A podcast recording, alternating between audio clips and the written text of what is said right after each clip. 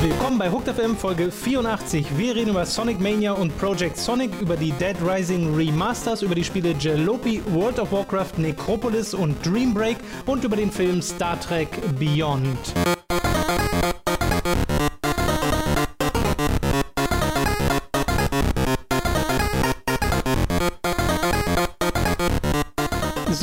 Wieder Robins famoses Formel 1 Fest, Ausgabe Nummer 12. Robin Schweiger am Apparat. Ihre Analysen bitte. Arschlangweilig. Das war's. Ja. Okay, das war eine sehr kurze Ausgabe Das von. war wirklich einfach. Äh, war ein sehr langweiliges Rennen. Hamilton war halt vorne und Rosberg war dahinter und weil Hamilton einfach besser ist als Rosberg, ist Hamilton dann immer so gerade so schnell gefahren, wie er fahren musste. Und man gab so einen Funkspruch, weil der, der ist halt relativ langsam gefahren dann und Rosberg war aber auch nicht ganz schnell, schnell genug, um zu überholen. Äh, und aber der auf einer dritten Position ist immer weiter aufgeholt und hat bei Hamilton einen Funkspruch bekommen, wo sie sagen, so, entweder du fährst jetzt schneller oder wir tauschen die Plätze. Und dann war Hamilton plötzlich zwei Sekunden schneller als vorher oder eine Sekunde schneller als vorher. Ähm, also das war halt, war echt super dröge.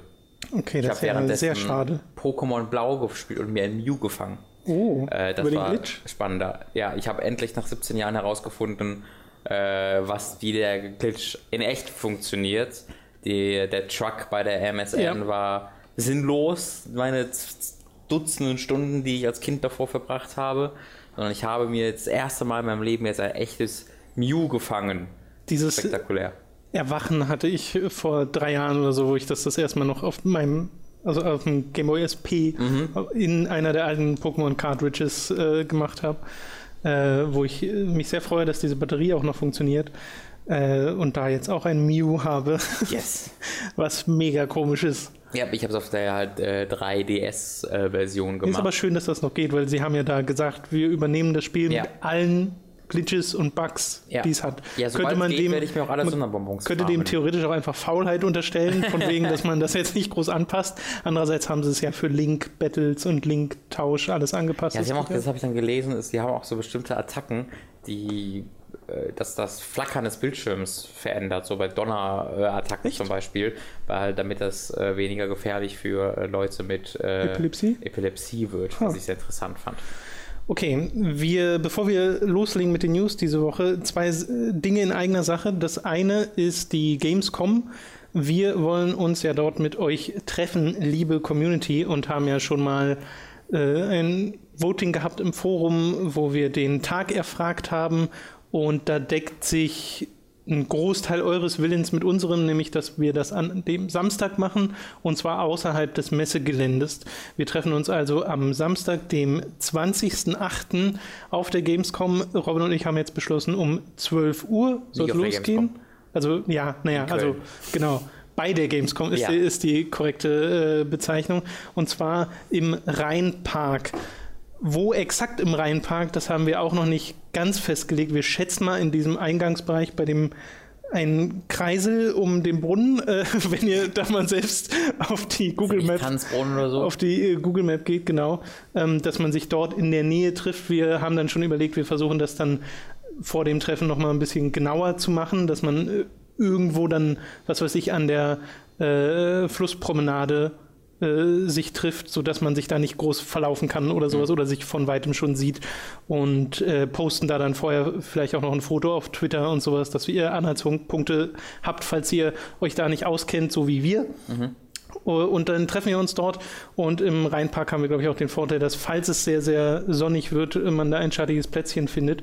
Falls es regnet, hoffentlich findet man dann auch Plätze, wo es ein bisschen trockener wird. Muss man sehen. Äh, müssen wir dann einfach äh, spontan darauf reagieren. Auf jeden Fall der Rheinpark, der ist äh, direkt hinter dem Gamescom-Gelände, ist jetzt also nicht wahnsinnig weit weg, wenn ihr Ja. dort von der Bahnstation äh, Köln-Messe-Deutz äh, kommt ihr da innerhalb von ein paar Minuten hin. Ist jetzt kein großes Problem. Wie gesagt, äh, da könnt ihr ja zur Not mal selbst fix die Google Maps-Suche anmachen. Und genau, das ist also Samstag, 20.08. Rheinpark, 12 Uhr geht's los und es geht ja eine Weile. Also wenn ihr jetzt später dazu stößt, äh, ist jetzt auch nicht so verkehrt. Wobei wir jetzt auch nicht fünf Stunden anpeilen. Genau. Äh, noch zwei Sachen dazu. Äh, Verpflegung, also, Verpflegung, Essen, Trinken, jeder nimmt sich selbst mit. Genau, wir sorgen für gar nichts. Genau, wir, wir ganz im, wie man uns kennt, wir sorgen für nichts, wir genau. bringen nichts mit und wir würden euch auch beten, bitten, dass ihr jetzt abgesehen von Versorgung äh, auch keine Geschenke oder sowas groß für Item Get oder sowas mitbringt, weil wir die natürlich alle nach Hause transportieren müssen und wir werden schon genug Gepäck mit unserer Technik haben, mit unseren Sachen für die ganze Woche in Köln und sowas. Deswegen werden wir da schon vollgepackt sein. Also wenn ihr Sachen für Item Get oder sowas habt, dann würden wir euch beten, äh, bitten, die dann eher zuzuschicken. Genau. Das wird dann so ein bisschen schwierig. Aber wie gesagt, Getränke, falls ihr das zu essen haben wollt, Decken, falls ihr auf wie sitzen wollt, äh, bitte alles selber mitbringen. Genau. Damit hätten wir das mal geklärt. Ja, und ich denke, das wird wahrscheinlich eher so, so zwei, drei Stunden wahrscheinlich. Ja, wir lassen es so ein ohne bisschen. Ohne genaue Anzahl, nur dass er nicht irgendwie um fünf kommt, weil genau. wir fahren am gleichen Tag auch wieder ja. nach Hause. Deswegen, ähm, ja, wir lassen es so ein bisschen auf uns zukommen. Aber uns ja. war halt wichtig, außerhalb der Gamescom, damit man so ein bisschen ja. entspanntere Atmosphäre hat und das nicht so ein Gedränge wird oder sowas. Und im Rheinpark ist ho hoffentlich auch ganz schön. Ja, das war übrigens einer der Vorschläge von, äh, auch aus der Community. Ich habe jetzt leider den Namen äh, nicht im Kopf im äh, jeweiligen Thread davon. Äh, und äh, wir haben natürlich keine Anmeldepflicht oder so, es ist einfach ein öffentlicher Raum. Aber wenn ihr kommen wollt, schreibt doch mal irgendwie im Forum, in dem Thread oder einfach als Kommentar unter diesem äh, Podcast auf YouTube, äh, dass ihr kommen wollt. Ähm, dann können wir es halt vielleicht schon ungefähr abschätzen. Wie gesagt, keinerlei Nöt, äh, hat keine Not oder ihr müsst es nicht machen, aber ist, ganz, ist vielleicht ganz praktisch, um etwa abschätzen zu können, ob jetzt eher 10 oder eher 2000 Leute kommen. genau. Die äh, zweite Sache äh, ist das Podcast-Timing des Zweit-Podcasts bzw. des Patreon-Podcasts. Wir haben da ja äh, bisher immer die Feedback-Podcasts gemacht, die alle zwei Wochen kommen. Diese zweiwöchentliche Frequenz wird an und für sich für die meiste Zeit auch beibehalten. Wir äh, ersetzen das jetzt in den nächsten Folgen mit einem Podcast namens Hooked on Topic, wo über ein bestimmtes Thema gesprochen wird. In Folge 1 sind das JRPGs und äh, wie sich dieses Genre gewandelt hat mit der Zeit und wie es damit heute aussieht. Dieser Podcast ist für Patronen schon erschienen und erscheint diesen Samstag für den Rest. Und in der kommenden Woche am Samstag erscheint ein, äh, die zweite Folge von Hooked on Topic und zwar gleich direkt für alle. Ach so, ich hatte das jetzt auch anders im Kopf. Wie hattest du es denn im Kopf? Ich hatte jetzt im Kopf, dass äh, diese Woche kommt dann dieser JP, der kam ja letzte Woche für Patreons, genau. weil die hier Patreon sind, für 10 Euro Patreons kam der letzte Woche. Er kommt dann diese Woche für alle und dann kommt auch diese Woche die neue Hooked on Topic Folge für Patreons und nächste Woche mhm. kommt dann die Hooked on Topic Folge für alle. Ja, das ist per se auch kein okay. Problem tatsächlich. Okay. Also ja, das heißt also, die, die uns über Patreon unterstützen, bekommen diesen, diese Folge 2 bereits diesen Samstag. Genau, eine Woche früher. Eine Woche früher und alle anderen dann nächsten Samstag. Das heißt, es verschiebt sich so um eine Woche und danach kehren wir dann zum alten Rhythmus zurück. Genau. Es kommt das einmal ein Podcast innerhalb von zwei Wochen, zwei Podcasts ja. und normalerweise sind es dann Ist jetzt wahrscheinlich ein bisschen verwirrender ausgedrückt als notwendig, aber lasst es einfach auf euch zukommen. Genau. Ihr seht ja, äh, die, die uns auf Patreon unterstützen mit dem entsprechenden Betrag von 10 Dollar, seht ja in den Mails und in den Patreon-Posts, äh, wann der Podcast erscheint und mhm. der Rest sieht es in der Abo-Box oder auf der Website oder auf Twitter und Facebook. Ja, und es ist ein bisschen was Cooles, was Besonderes, was hat yes, Spaß gemacht, haben gerade aufgenommen. Genau. Jetzt kommen wir zu den News. Zu einer Sache, äh, die natürlich in einem nicht sehr erfreulichen Rahmen passiert ist, nämlich äh, Sonic wurde neues Sonic wurde angekündigt. über Sonic rede ich gerade nicht, äh, sondern über den äh, sehr unglücklichen und tragischen Amoklauf in München und einer Folge, die auch so ein bisschen in die Spieleindustrie reinschwappt, nämlich der Motivsuche, äh, die man ja in der Vergangenheit schon des Öfteren hatten, wenn es solche tragischen Amokläufe gab, äh, wo dann das Wort Killerspiele wieder äh, an Relevanz zu gewinnen scheint. Und diesmal kann man wirklich bewusst scheint sagen, denn ich glaube, die Diskussion ist diesmal nicht annähernd so ausartend, äh, wie sie es äh, noch vor Jahren zuletzt gewesen ist. Äh, dazu muss man sagen, den Beißreflex, den gibt es natürlich trotzdem bei ganz vielen Leuten. Ich habe einen sehr schönen Artikel gelesen von äh, Michael Graf auf gamestar.de, der da auch noch zu Besonnenheit aufruft äh, und ganz bewusst sagt, man darf, kann und sollte über die Auswirkungen von Gewalt, also Gewalt in Videospielen reden und sich darüber unterhalten und sollte sich dem nicht verschließen. Äh, auch wenn das schwer fällt, vor allem weil von der anderen Seite den Leuten, die immer den bösen, bösen Videospielen die Schuld zuweisen wollen, ähm, das immer sehr absolut passiert Mhm. äh, und gerne sehr faktisch dargestellt wird. Deswegen wollen wir da momentan jetzt auch nicht allzu tief drauf eingehen, weil es diese Debatte gerade gar nicht so richtig krass gibt. Also vor allem nicht in diesem skandalösen Maße, wo Mhm. irgendwie Videospielen jetzt der Teufel in die Schublade gesteckt wird. Ja. Und äh, das, das existiert einfach in der Hinsicht nicht. Aber gleichzeitig kann ich mich diesem Aufruf von Michael Grafner anschließen, dass man sagt, okay, nicht sofort Beißreflex, nicht sofort sagen, es ist alles Blödsinn, Videospiele haben keinen Einfluss. Weil sicherlich gibt es da bestimmte Sachen, über die man reden kann und äh, wo man auch unterschiedlicher Meinung sein kann. Aber ich glaube, Besonnenheit ist da ganz wichtig, dass man sich nicht gleich gegenseitig ankeift. Ja, da wurde halt so ziemlich alles schon zugesagt, was dazu gesagt werden kann. Da haben wir sehr wenig hinzuzufügen.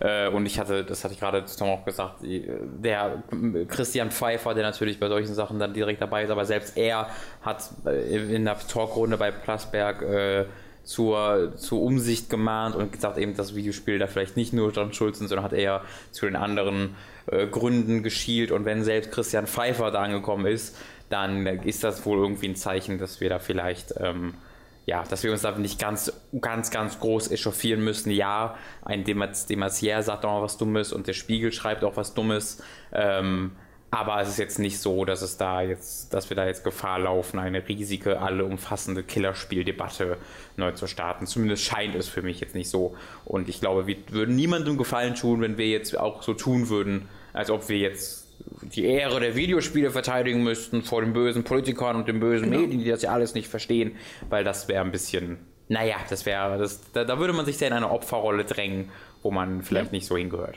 Da fände ich das Thema unabhängig von solch tragischen Ereignissen viel, viel Ja. spannender, weil man dann äh, sich nicht so daran aufhält und dann gar nicht erst in diese extremen Richtung kommt Genau. äh, und man sich eventuell dann mal in etwas weiterer Zukunft über Gewalt in Videospielen und was das für Auswirkungen hat, äh, unterhalten kann. So. Äh, so viel dazu.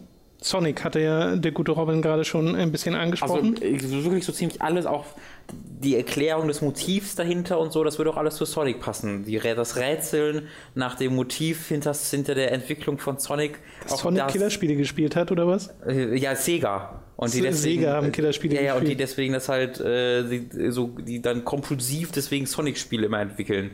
Es wurden gleich zwei Sonic-Spiele angekündigt. kann es doch nicht weitergehen. Darüber soll man mit dem hier sprechen. Aber die Fans sind gerade sehr optimistisch. Ja, das ist ja ganz was Neues. Ich weiß.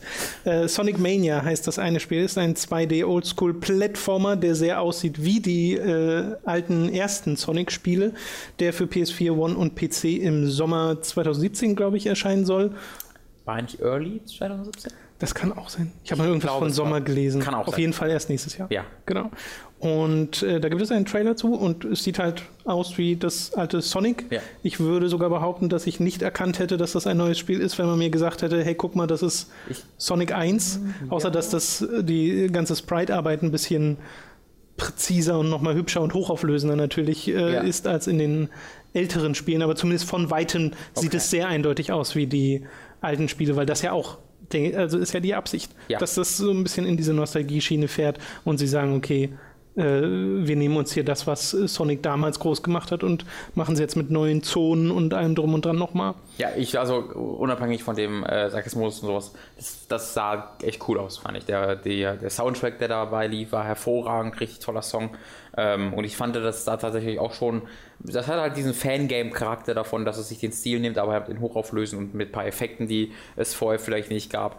Ähm, es wird ja auch mitentwickelt von einem der führenden Fan-Game-Mitentwickler dort, aber ich weiß den Namen gerade nicht. Der hat ein eigenes Logo in dem Trailer. Der wurde eben von Sega quasi angestellt, um an diesem Spiel mitzuentwickeln. Es ist ein sehr, sehr schönes Ding, Sonic Mania. Äh, auch wenn ich jetzt nicht der allerriesigste Fan der 2D Sonics immer war. Also ich habe die ja alle gespielt und hatte auch Spaß damit. Gerade als Kind habe ich auch echt viel äh, Sonic im Zwei-Spieler-Modus gespielt, wo dann mein Bruder Tails spielen musste. Ähm, da, hatte ich, da hatte ich schon immer ganz viel Freude mit. Äh, aber so im Nachhinein spiele ich halt gern mal Green Hill Zone, aber wenn es dann, dann danach darum geht, auf die Plattform zu warten und rumzustehen, dann die nicht ganz präzisen Sprünge zu machen, das ja, weiß ich nicht, ob das wirklich so richtig großartig ist. Äh, aber deswegen bin ich auch so optimistisch, weil das von so einem äh, von einem Außenstehenden entwickelt wird oder mitentwickelt wird, nicht nur von Sega selbst, weil da wäre ich jetzt skeptisch. Die haben schon mit Sonic 4 bewiesen, dass sie eigentlich nicht so wirklich wissen, warum das alles funktioniert hat. Und äh, da bin ich jetzt deswegen ganz optimistisch tatsächlich. Das zweite Projekt nennt sich einfach nur Project Sonic und ist auch nur angeteased worden. Soll auch irgendwann 2017 erscheinen für PlayStation 4, Xbox One, PC und Nintendo NX und ist ein 3D-Plattformer, der wieder beide Sonic-Varianten miteinander vereint. Einmal die Oldschool Sonic-Variante und einmal dieses neuere Design, was so ein bisschen kantiger ist im Vergleich mhm. zu dem sehr rundlichen, schon und fast cooler. kindlicheren, genau. Hey, ich bin Sonic! Alten Woo! Design. Äh, wo die Fans jetzt äh, vermuten auf ein neues Generations oder zumindest etwas, was in diese Kerbe schlägt. Ja. Ja, es war Holiday 2017, also halt so etwas mehr als ein Jahr. Das ist tatsächlich noch eine ganze Weile hin. Ähm, was mich überrascht hat, weil ich hätte gedacht, oder das zeigt mir ein bisschen, dass sie halt äh, mit diesem Misserfolg von Sonic Boom, äh, wie auch immer der Untertitel für der Wii U-Version war, äh, die vielleicht nicht so ganz gerechnet haben, weil ansonsten wäre dieses Spiel schon dieses Jahr ready. Ich kann mir halt vorstellen, dass es da ursprünglich andere Pläne gab. Sie, sie wollten ja offensichtlich die Sonic Boom ähm, äh, Franchise, Lizenz, ja. Franchise aufbauen. Sie haben ja Sonic redesigned und davon ist jetzt alles nichts mehr übrig geblieben auf den großen. Außer die Serie halt. Auf ne? den großen Versionen. Außer die Serie und das 3DS-Spiel, das gibt es ja auch noch. Stimmt. Ähm, aber da wurde, glaube ich, relativ spät dann erst gesagt, oh fuck, wir, müssen wieder Sonic Team das geben, wir müssen das wieder den Entwickler von Generations geben und die müssen jetzt wieder äh, irgendwie Generations entwickeln. Ähm, deswegen kommt es, glaube ich, auch erst so spät. Aber auch da, das finde ich tatsächlich ganz cool, weil Generations äh, führe ich auch immer auf als das einzige Sonic-Spiel der letzten Jahre, was, so, was mir so wirklich Spaß gemacht hat. Wie gesagt, Colors habe, Colors habe ich nicht gespielt, aber Generations habe ich ja sogar durchgespielt, was bei einem Sonic-Spiel echt viel aussagt. Ähm, hat natürlich auch diese coole 2D-Sektion, die man nicht vergessen darf, aber auch die 3D-Version machen Spaß, sieht super aus. Ähm, da kann man sich durchaus drauf freuen, wenn es eine ähnliche Kerbe schlägt. Diese, oh, große Roboter, die Stadt zerstören, Darkness, Darkness, weiß ich nicht, ob das sein muss äh, bei einem Sonic-Spiel. Ähm, aber die Story ist ja auch mit ziemlich Wurst, solange sie halt das, das spielerisch hinbekommen. Äh, ja, da, da bin ich nicht optimistisch, aber da bin ich jetzt auch nicht so richtig pessimistisch, okay. äh, was schon Erfolg ist für ein Sonic-Spiel. Äh, so geht es mir ehrlich gesagt bei den ganzen Sonic-Kram, weil ich da persönlich auch so raus bin, äh, dem sehr emotionslos gegenüberstehe, weil ich da halt keine frühere Verbindung habe. Mhm. Sonic Generations gern gespielt. Und das war es eigentlich. Und dann alle anderen immer mal angespielt. Aber diese Faszination an dem ganz alten Sonic, die habe ich ja selbst nie nachvollziehen können, ja. weil ich habe das halt erst im Nachhinein gespielt und dachte mir dann so, äh, ist ja gar nicht so schnell. Ja. also, weil das. Damals war es sehr schnell. Äh, ist ja, glaube ich, so dieses falsche Erbe, was da weiter, was da weitergegeben wurde. Dass Sonic immer schnell ist, ja. dabei ist es auch einfach nur ein normaler Plattformer über einen Großteil seiner Spielzeit. Ja, die ersten äh, Level sind immer sehr schnell, das ist halt ja, immer das Prägende ja, des Spiels, das ist das Problem immer. Und danach wird es dann zu einem ziemlich, ziemlich normalen Plattformer tatsächlich. Ähm, ich möchte euch allen empfehlen, einmal die, den Jim Sterling Supercut, der der Konferenz von Sega anzugucken, den die, die veranstaltet haben, um dieses Spiel anzukündigen. Die hatten ja eine eigene 25 Year of Sonic, äh, ein Event mit Bühnenprogramm und so. Da wurden das halt angekündigt und das war, also dagegen sah die Konami-Konferenz, die legendäre, tatsächlich höchst professionell wie eine Microsoft-Sony-Konferenz aus.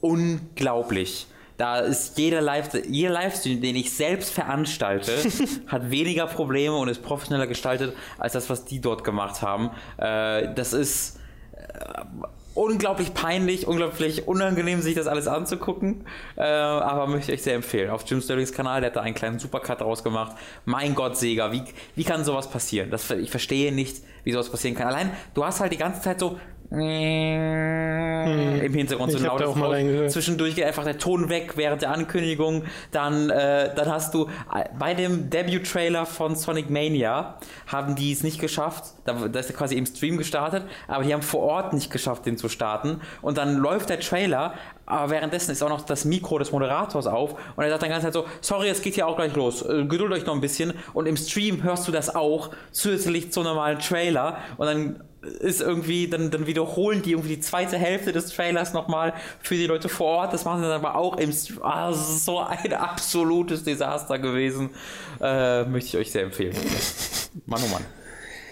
Dead Rising Ho! kehrt zurück, beziehungsweise, äh, das wissen wir ja schon, mit Dead Rising 4.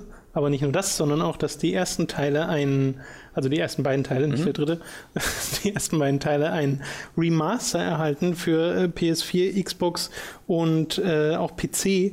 Und das ist erfreulich auf mehrerlei Ebenen. Für Deutschland könnte es sein, dass es mal Dead Rising 1 tatsächlich käuflich erwerbbar Kann das sein? gibt. Weil es ist ja nur ein Ich Remaster, glaube, es ist inhaltsgleich und ja, ähm, auch. deswegen darf es nicht einfach so erscheinen.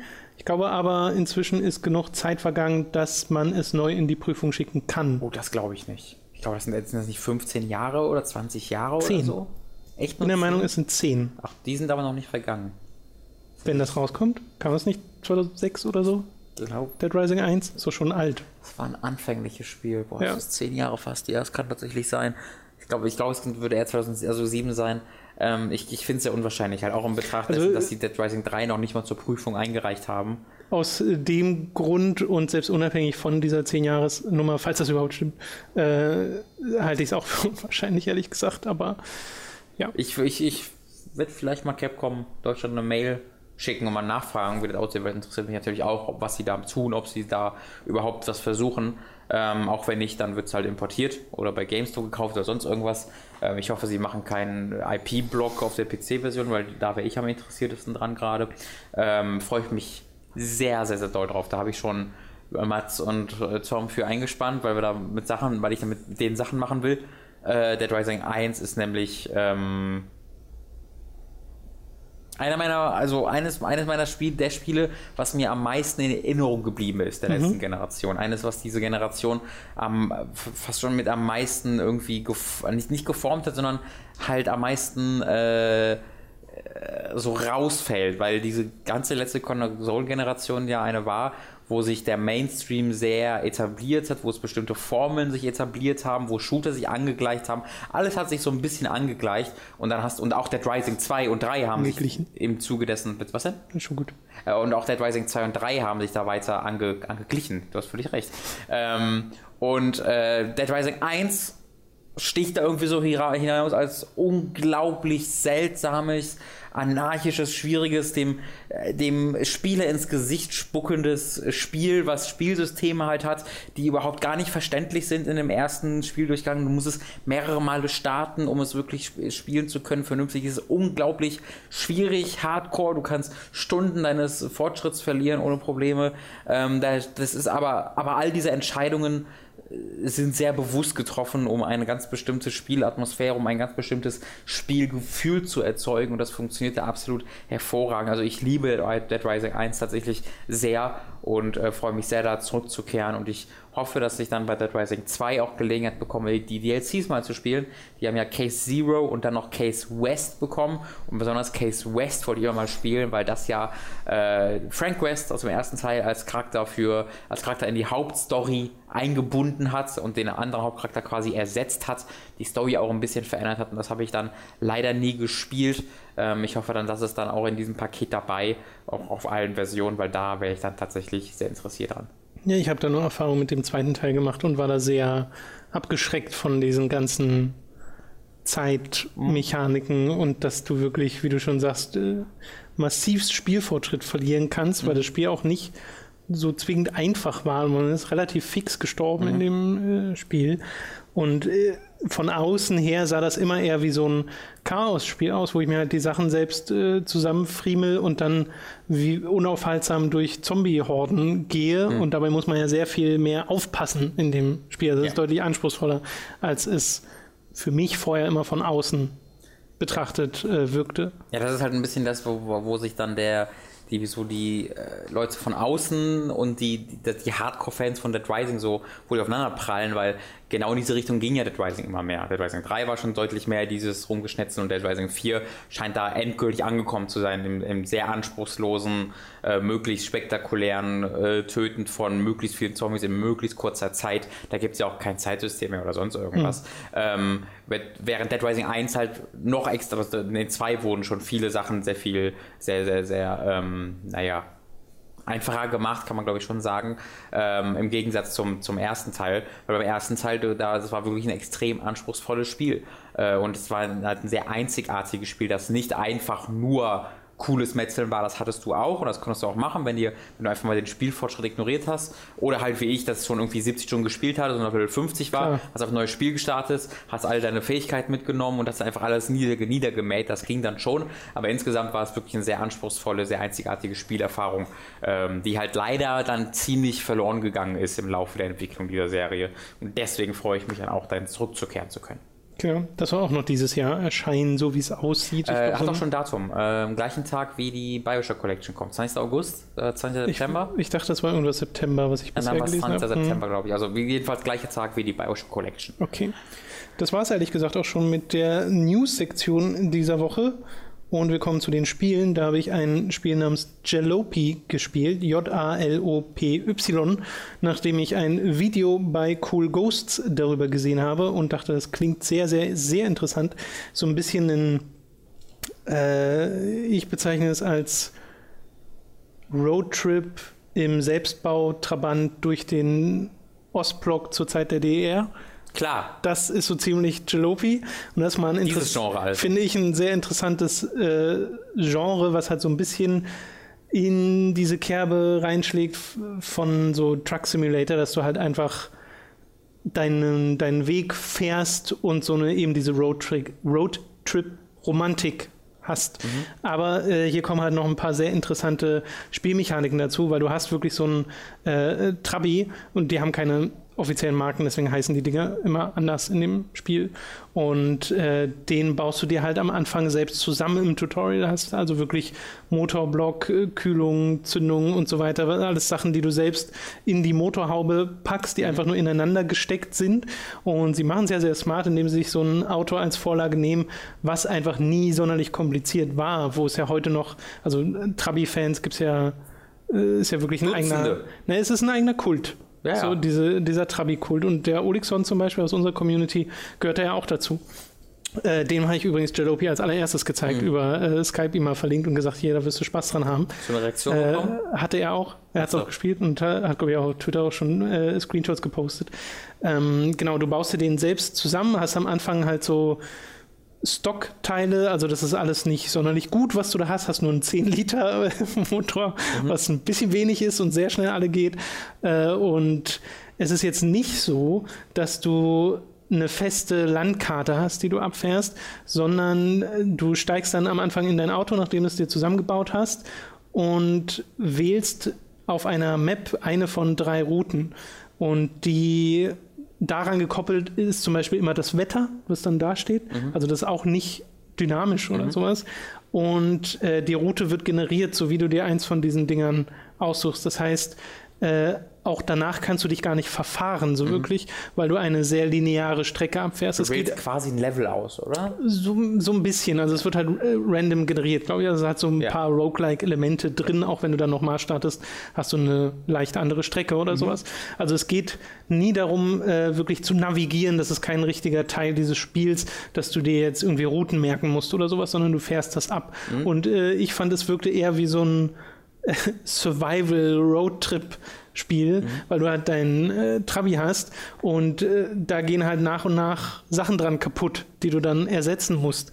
Äh, und du hast am Anfang zum Beispiel Reparaturwerkzeug im, im Kofferraum oder einen Ersatzreifen im Kofferraum, aber so viel passt da natürlich nicht rein, also hast du erstmal nicht so viel. Und dann geht dir unterwegs, äh, fällt dir nur auf, okay, es kommt so leichter Rauch aus der Motorhaube. Und denkst du, ist noch alles okay, läuft ja noch. Und dann wird der, wird der, dann wird der Rauch schwarz und du denkst ja, okay, jetzt sollte ich mal stehen bleiben ja. und mal nachgucken. Und dann musst du halt wirklich so diesen, ich weiß nicht, wie man das nennt, diesen Hebel ziehen, der unterm Lenkrad ist, damit die Motorhaube aufploppt. Ja. Gehst, äh, musst die Handbremse ziehen, gehst raus. Also das halt alles, indem du mit der Maus einfach da jeweils drauf klickst, ist mhm. su super viel interagierbar. Auch dieses äh, Cockpit-Licht, was du einzeln anmachen kannst, Radio, was du einzeln mhm. anmachen kannst. Ähm, dann gehst du halt raus, machst die Motorhaube auf, siehst, wie das da aus mehreren Teilen rausraucht und versuchst es dann zu reparieren. Siehst, okay, jetzt muss ich noch ein bisschen Benzin nachfüllen, hast noch einen Kanister hinten.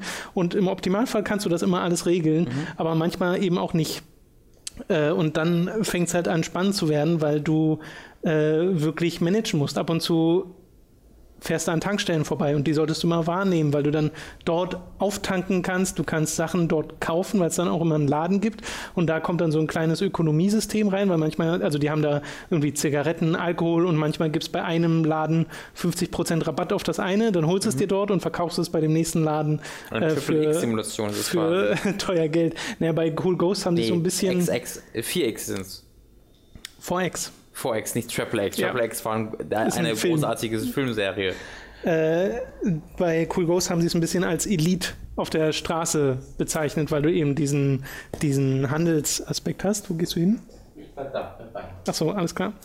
Äh, und dann äh, wird es halt interessant, weil du halt managen musst, wie viel Geld du immer dabei hast. Und wenn dir das Geld ausgeht, äh, bist du so ein bisschen am Arsch und kannst eigentlich von vorn anfangen. Also was auch daran liegt, dass dieses Spiel noch in der Alpha-Phase ist mhm. und sehr unfertig ist. Ah, Early Access. Also. Äh, ja, ist ein Early Access-Spiel und äh, ich bin auch schon an der Grenze des Spiels angekommen nach irgendwie zwei, drei Stunden Spielzeit weil da einfach auch an vielen Stellen Sachen noch nicht wirklich funktionieren. Deswegen eine Kaufempfehlung kann ich da auch noch gar nicht für aussprechen, sondern eher so ein behaltet's mal auf der Liste, mhm. so äh, nach dem Motto. Äh, aber ich mag halt dieses Szenario total gerne. Und es passieren halt so random Sachen, dass du auf der Straße langfährst und dann liegt da eine Kiste am Wegesrand, dann gehst du hin, ist die Kiste, kannst du so den Klebestreifen abmachen, dann fällt die Kiste auseinander und da ist haufenweise Kaffee drin oder Medizin oder sowas. Und das nimmst dann alles, packst es bei dir in den Kofferraum mhm. und fährst dann zum nächsten Shop und hoffst, dass du es dort teuer verkaufen kannst, um dann Geld zu bekommen. Und mit dem Geld kannst du dann hoffentlich an der Werkstatt einen neuen Motor kaufen oder halt andere neue Teile oder eine neue Farbe für deinen Trabi und den dann nach und nach so ein bisschen aufrüsten. Und äh, ich sehe da schon, wie das alles ineinander greifen und funktionieren kann. Ich hoffe mir nur an allen Stellen so ein bisschen mehr Komplexität und Nachvollziehbarkeit, weil dieses random Kisten am Wegesrand finden ist komisch. Mhm. also wenn das ein bisschen besser inszeniert wäre, dass da irgendwie ein kaputter Laster liegt oder sowas, glaub, der das, das verloren hat, so ein bisschen werden soll, ne? Ja, also halt, dass du einfach ein bisschen mehr Kontext für die, mhm. äh, für die Sachen bekommst. Und du hast auch irgendwie den, ich glaube, er heißt einfach nur der Onkel oder sowas äh, im Spiel, der dir am Anfang das Tutorial beibringt. Der soll eigentlich auch immer neben dir sitzen. Mhm. Und das ist bei mir nicht passiert. Und dann bin ich halt ohne den lang äh, gefahren, bin dann an ein Motel, wo ich dann übernachten ja. konnte. Und äh, als ich wieder runter bin vom Hotel, saß er plötzlich äh, im Auto, was so mega gruselig ist, weil die ja. Leute, es hat auch so ein ganz komischer, äh, simpler Grafikstil, also ist jetzt nicht realistisch, oder? Alles sehr blockig und äh, gerade Menschen, die haben keine richtigen Gesichter, das wird alles nur so angedeutet. Mhm. Ähm, das äh, hat dann teilweise auch gruselige Momente, aber äh, halt unbeabsichtigt. Aber es ist halt total schöne Atmosphäre, in einem Trabi zu sitzen, so dieses äh, Motorrattern zu haben und dann bei Regen, bei Nacht lang zu fahren und du musst manuell äh, den Hebel für, für Scheibenwischer oder Licht anmachen. Dann kann dir aber auch die Batterie ausgehen und solche Geschichten. Äh, und dann strandest du schon mal irgendwie Meter weit von der nächsten Stadt entfernt. Ja. Und auch dafür wünsche ich mir noch bessere Lösungen, weil das sind dann zwar lustige Situationen, aber du kommst schwer da raus. Ja. Also wenn dir wirklich mal der Tank alle geht mitten auf der Straße, müsstest du momentan laufen, laufen und versuchen aus einer Tankstelle einen Benzinkanister zu kaufen. Und wenn ihr dann mitten auf dem Weg feststellt, dass du die Brieftasche im, äh, im Fach im Ach Auto so. vergessen hast, weil auch das musst du alles manuell ja. machen, äh, das halt generell mega witzig. Auch es gibt ja so Grenzübergänge, äh, weil du über verschiedene äh, Ländergrenzen fährst. Und äh, da musst du dann auch dein Fenster runterkurbeln, musst deinen Ausweis aus dem Fach nehmen, musst den Ausweis hinzeigen, der macht dann, ah, okay, so. Und dann siehst du, wie hinter dir jemand an den Kofferraum geht und den Kofferraum checkt, mhm. weil bestimmte Sachen nicht erlaubt sind, mit über die Grenze zu nehmen, sei es Zigaretten oder Alkohol mhm. oder sonst was. Und dann kannst du dafür Strafen kriegen, aber auch da ist noch nicht so viel implementiert von ja. den tatsächlichen Folgen. Aber ich mag halt total, was die hier vorhaben mit diesem Spiel und hoffe, dass da noch deutlich mehr geupdatet wird. Deswegen, das ist, denke ich, auf jeden Fall eins, was äh, wir dann auch mal im Stream spielen könnten. Okay, interessant.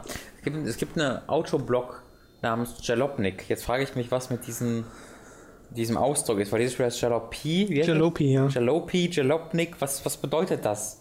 Das sind jetzt von zwei Autosachen, die, die so ähnlich klingen. Da, habe ich doch mich gar nicht mehr beschäftigt. Das hat bestimmt irgendeine Bedeutung. Das ist, das ist irgendein altenglisches Wort für Auto, bestimmt. Ah, let's get in the jalopy. Okay. oder, oder irgendein so slawischer Begriff oder sowas. Ja, Jalopy. das kann alles, ich weiß ähm, Necropolis. Hört sich aber cool du gespielt. an.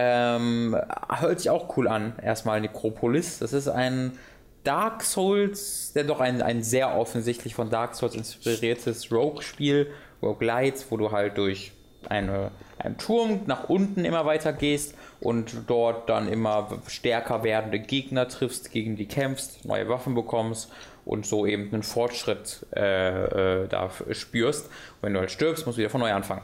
Äh, auch da ohne irgendwas mitzunehmen, wenn ich mich recht ersinne. Das habe ich und so. Multiplayer gibt's. Genau, es gibt vier Spieler Koop, was auch ein Fokus ist. Ich habe es so anderthalb Stunden, glaube ich, gespielt. Äh, alleine, nicht im Koop. Äh, und das war wirklich nach den ersten halben Stunden sehr, sehr, sehr öde. Ähm, was verschiedene Gründe hat und das haben auch die Entwickler alles mittlerweile ähm, anerkannt. Da gibt es einen sehr ausführlichen äh, Blogpost, wo sie die Planung für die Zukunft mhm. ähm, erklären. Da sind auch ganz, ganz grundsätzliche Veränderungen drin. Gerade ist das Kampfsystem nämlich zwar Dark Souls mäßig, aber hat so nichts von dem, was das Dark Souls Kampfsystem auch wirklich spaßig macht. Du ähm, hast sehr langweilig agierende Gegner, die lassen sich alle besiegen mit äh, ich schlag lauf nach hinten, dann schlagen sie zu und treffen mich deswegen nicht, weil ich nach hinten gelaufen bin. Ich laufe dann nach vorne, schlag, lauf nach hinten, sie treffen mhm. mich nicht. Das kannst du endlos wiederholen bei so ziemlich jedem Gegner, den ich da getroffen habe. Du hast ein Schild, was du benutzen kannst, aber das zieht auch immer ein bisschen Energie ab, deswegen ist es nicht so wirklich effektiv und halt so auszuweichen ist deutlich einfacher. Und die Gegner, die du triffst, sind, haben dann auch sehr wenig Variation. Also in diesen anderthalb Stunden habe ich wirklich, äh, ich will es jetzt nicht beziffern, ich weiß ja keine genaue Zahl, aber habe ich zu wenige unterschiedliche Gegner getroffen. Äh, es gibt keine Bosse, es gibt einen Endboss, aber zwischendurch gibt es keine Bosse. Du triffst einfach nur auf die regulären Gegner, die meist sehr einfach zu besiegen sind. Als ich gestorben bin, habe ich mich töten lassen, weil ich halt, weil mir langweilig war und ich aufhören wollte zu spielen. Ähm, und äh, bis dahin findest du halt neue Waffen und die haben keine wirkliche Beschreibung, was die machen, weil das so einen etwas seltsamen Humor hat, dieses Spiel. Ähm, es ist ein bisschen auch so lustig getrimmt, weil du von so einer ja, von so einem gottgleichen Wesen irgendwie da angewiesen wirst, in diese Nekropolis hineinzugehen. Und das macht das halt immer, indem es lustig mystisch ist. Also es erklärt dir nie, nie so wirklich Sachen, aber es macht dann so lustige Vergleiche und lustige Metaphern, die nie so wirklich lustig sind. Und deswegen hast du dann halt bei so einem Schwert eher irgendeinen Witz stehen, als irgendwas, eine Beschreibung, was es wirklich macht. Und ähm, dann hat es halt irgendeinen Spezialeffekt, dass es irgendwie pink leuchtet, wenn du jemanden, wenn du einen Gegner damit schlägst. Aber was das jetzt bedeutet, das weißt du nicht. Und das gilt auch für ganz viele Fähigkeiten, die du dir sammeln kannst. Äh, da ist dann irgendein, steht dann irgendeine lustige Anekdote, lustiger Witz drin. Aber was diese Fähigkeit, die echt teuer ist, jetzt für dich macht, das weißt du nicht. Und das zieht sich durch das ganze Spiel. Deswegen funktioniert auch dieses Looten nicht so wirklich, weil die Waffen sich allen sehr, sehr ähneln, weil die sich nicht groß unterschiedlich anfühlen. Die normalen Gegner halten ja mit der Zeit mehr aus, dafür werden deine Waffen dann stärker, deswegen bleibt es die ganze Zeit so ungefähr gleich mhm. und äh, du hast kein wirkliches Gefühl des Fortschritts dabei. Die Umgebungen wirken sehr zufallsgeneriert, was sie eben auch sind. Also sind große leere Räume ohne irgendwelche großen äh, Spezifikationen, ohne große eigene Charakteristika. Du rennst die längste einfach nur durch grau-braune Flure. Ähm, Dabei ist der Stil an und für sich gar nicht so verkehrt. Genau. Ne? Weil die, die Charaktere sehen sehr cool aus. Ja, das ist auch so sehr minimalistisch. Äh, das sind so ja schon fast Kuttenträger, ja. auch alles sehr spitz und kantig. Also es sieht alles ein bisschen aus wie so Papierschnitt oder sowas, genau, so ja. ein bisschen Papercraft zum Leben erweckt. Ähm, und auch von dem, also ich habe eine Viertelstunde gespielt oder sowas, ja. äh, von dem fand ich auch die Lichteffekte nicht schlecht, aber habe halt da auch schon gemerkt, okay, in dem Kampfsystem scheint nicht so viel drin zu stecken und dass das so auf Humor getrimmt ist, hat mich ehrlich gesagt sogar überrascht. Ähm, ja, ja. Aber ich meine, immerhin ist es dann so, dass die Entwickler die Probleme gerade zur Kenntnis nehmen und annehmen, die Kritik, mhm. um das äh, zu verbessern. Ich, ich glaube ich glaub halt, du kannst es verbessern, aber ich glaube, du kannst es, ich sehe wenig Potenzial, dass das wirklich gut ist, gut wird, weil das Casting ganz grundsätzlich einfach nicht so funktioniert, weil die Gegnervielfalt ganz grundsätzlich zu gering ist, weil die Struktur des Spiels mich nicht wirklich belohnt, aber sie werden halt so machen, zum Beispiel, dass halt Waffen Statistiken bekommen, dass die wollen das Gegnerverhalten verändern, sie wollen früher stärkere Gegner okay. äh, aufkommen lassen, um da ein bisschen die Variation zu erhöhen. Also ähm, ich hoffe da, dass da vielleicht noch mal was draus wird, gerade im Mehrspielermodus. Das wird ja, also alle Leute, die sagen, das ist eigentlich ganz okay, die spielen es halt im Mehrspielermodus, wobei ich wiederum sagen würde, jedes Spiel wird gut, wenn du es mit Freunden ja, klar, spielst, weil glaube, du halt Freunde dabei hast. Ich glaube, bei vielen erfüllt das dann halt so ein bisschen so ein Verlangen des gemeinsamen Dungeon Crawlings, mhm. das du klar auch in manchen anderen Spielen hast, aber dieses Third-Person Multiplayer RPG ja. äh, gibt es jetzt nicht so wahnsinnig oft. Ja, fallen mir auch nicht viel ein. Ja. Ähm, da war also da war ich echt enttäuscht von tatsächlich. Da habe ich mir ein bisschen was von erhofft, weil der Stil eben auch so cool war und äh, was haben die, sind das die Macher von Shadowrun? Das weiß ich nicht. Das sind, das weiß ich, ich weiß nicht, nicht, ob es Shadowrun war, aber diese Entwickler haben vorher ein Spiel im anderen Genre gemacht, was wahnsinnig gut ankam. Äh, und deswegen das kann gut sein. Ich habe irgend sowas im Kopf. Ich, das kann, kann ja. gut sein. Deswegen hatten die halt auch ein bisschen, äh, naja, hat man sich ein bisschen was davon gehofft, von dem Talent dieser Entwickler auch. Aber in diesem Genre hat es dann leider, leider so gar nicht funktioniert für mich. Das ist ein bisschen schade. Okay, das war Necropolis. Ich habe gestern Abend äh, so vier Stunden oder so im World of Warcraft verbracht. Mhm. Äh, da kam jetzt ein Pre-Patch für Legion, das Add-on, was am 30. August erscheint. Und äh, ich freue mich ja ehrlich gesagt immer auf jeden Add-on-Start bei World of Warcraft, weil das heißt jede Menge neue Quests und Story. Und in der Regel dann nach einem Monat kann man sich eigentlich wieder ausklinken ja. für eine Weile. Äh, mal sehen, wie es dieses Mal wird. So wirklich inhaltstechnisch viel Neues äh, gibt es momentan nicht. Es wird zwar Pre-Legion-Quests geben, aber ich glaube, die aktivieren sich erst noch, mhm. äh, weil sie das so im ja, die werden so näher zum Release von Legion das machen. Das ist so, 17, so Zeitpunkt der, der Gamescom. Genau so, in dem Dreh Mitte August oder sowas ja. soll es da losgehen. Also da gibt es jetzt noch nichts. Aber äh, an manchen oder an ziemlich vielen Sachen sind sie ganz schön hart rangegangen in den äh, World of Warcraft Spielsystem. Das eine, was ähm, überarbeitet wurde, ist das Transmogrifikationssystem, also dass du dir deine Rüstung beliebig individualisieren kannst, dass halt das der Helm oder die Schulterplatten, die du gefunden hast, nicht so aussehen müssen, wie sie tatsächlich aussehen müssen, sondern wie etwas anderes äh, und äh, dafür bezahlst du dein Geld. Und bisher war es, glaube ich, immer so, dass du diese ganzen Items behalten musstest, wo du sagst, okay, das sieht cool aus, das brauche ich zwar nicht, aber es sieht cool aus und ich behalte es fürs Transmog-System. Mhm. Und jetzt, wenn du sowas findest, was ähm, soulbound ist, also was du nicht weitergeben kannst, dann wird es einfach registriert in deiner Liste und äh, du kannst es danach wieder verkaufen, mhm. aber das Design behältst du und dann gibt es jetzt ein neues Menü für das äh, Transmog. Tran Transmog. Ähm, ein furchtbares Wort. Ja, wirklich. Und äh, da hast du dann einfach für jeden Rüstungsslot so eine richtig große, also Auflist, Auflistung von äh, Designs. Mhm. Und es macht total viel Spaß, ehrlich gesagt, da durchzuklicken und sich diese also ganzen. Ist das dann rückwärts kompatibel, ja. sage ich mal? Ja, ja, ja, ja. alles, was du in der Vergangenheit aufgenommen hast, in den letzten zehn Jahren. Äh, also zumindest hatte ich das Gefühl, dass es das bei meinem Charakter okay. ist, weil da ich sehr ich viel so wiedererkannt habe. Ich weiß jetzt gar nicht, ob das nur, weil ich auch mega viele Ausrüstungen, habe ich gestern festgestellt, in meiner Bank hatte, ja. von Sachen, die ich mir aufgehoben habe, wirklich mehrere Taschen voller alter Rüstungen, wo ich einfach nur die Designs cool fand. Ähm, ich weiß gar nicht, ob es komplett rückwirkend ist. Weil das würde mich gerade voll wundern, weil das würde ja heißen, dass die irgendwo speichern, was, was für Rüstung, Rüstung, du hast. du jemals aufgesammelt Stimmt. hast und dann wieder verkauft hast. Da noch gar nicht drüber nachgedacht. Und das ist auch nicht nachgeschlagen, deswegen das müsstet äh, okay. ihr dann mal selbst tun. Also du hast jetzt erstmal die, die du da alle aufgesammelt hast. Ich hatte sehr viel hattest. Auswahl schon, deswegen okay. dachte ich irgendwie automatisch, okay, das hat jetzt alles, aber dann ist mir jetzt auch erst wieder ja. bewusst geworden, okay, ich habe ja auch ganz viel Zeug aufgehoben.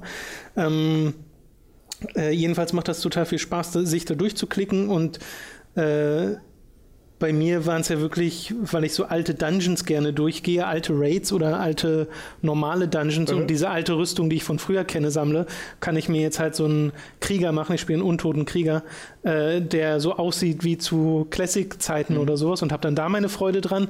Aber ich habe ja auch aus den verschiedensten Raids bestimmte Ausrüstungsteile und könnte die dann zusammenpuzzeln, wie ich es mag. Und äh, das dann immer gegen einen gewissen Obolus von, was weiß ich, wenn die komplette Rüstung änderst, 200 Gold mhm. oder sowas, äh, durchaus bezahlbar.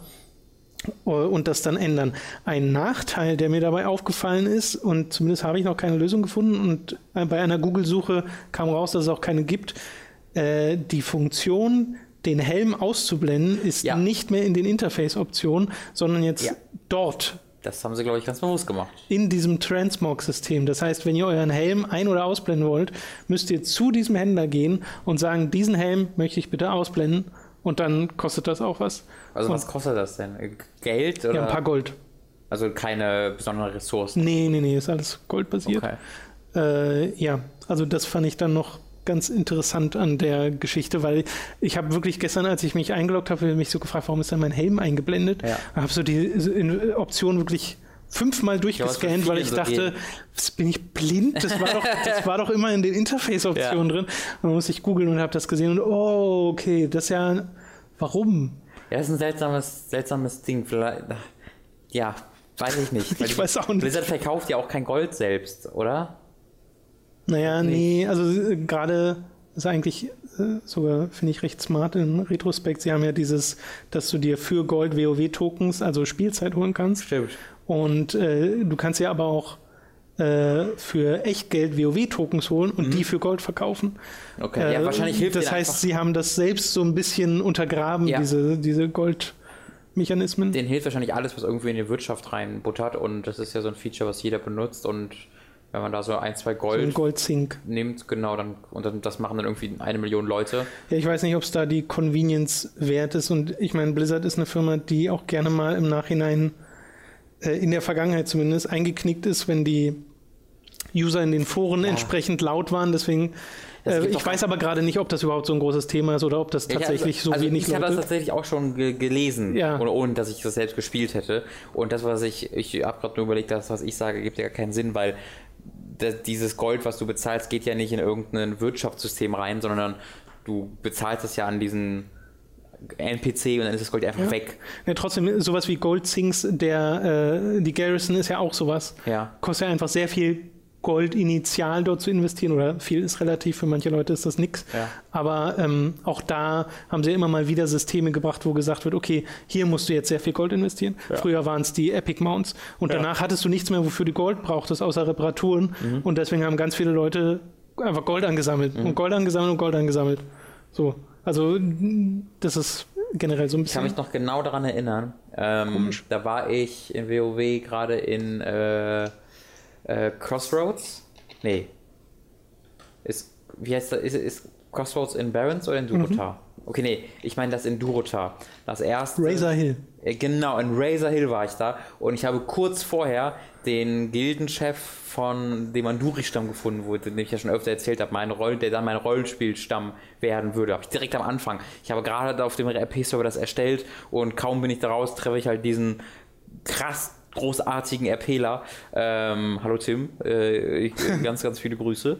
Ähm, und äh, der hat mir dann, ähm, mit dem habe ich dann gesprochen und dann ne, im Charakter und so, was ich, was mein Charakter dann mal werden will und machen will und ja und das und das. Und dann hat er mir äh, ein Goldstück gegeben. Boah. Und ich war halt nach am Anfang. Das war damals schon ziemlich viel. Ich hatte vorher mal bis Level 15 den Druiden gespielt und da hast du, weiß nicht, ob du da überhaupt bis zu einem Gold gekommen bist, äh, am Anfang des Spiels. Ich glaube, das war das erste Mal, dass ich ein ganzes Gold zusammen hatte.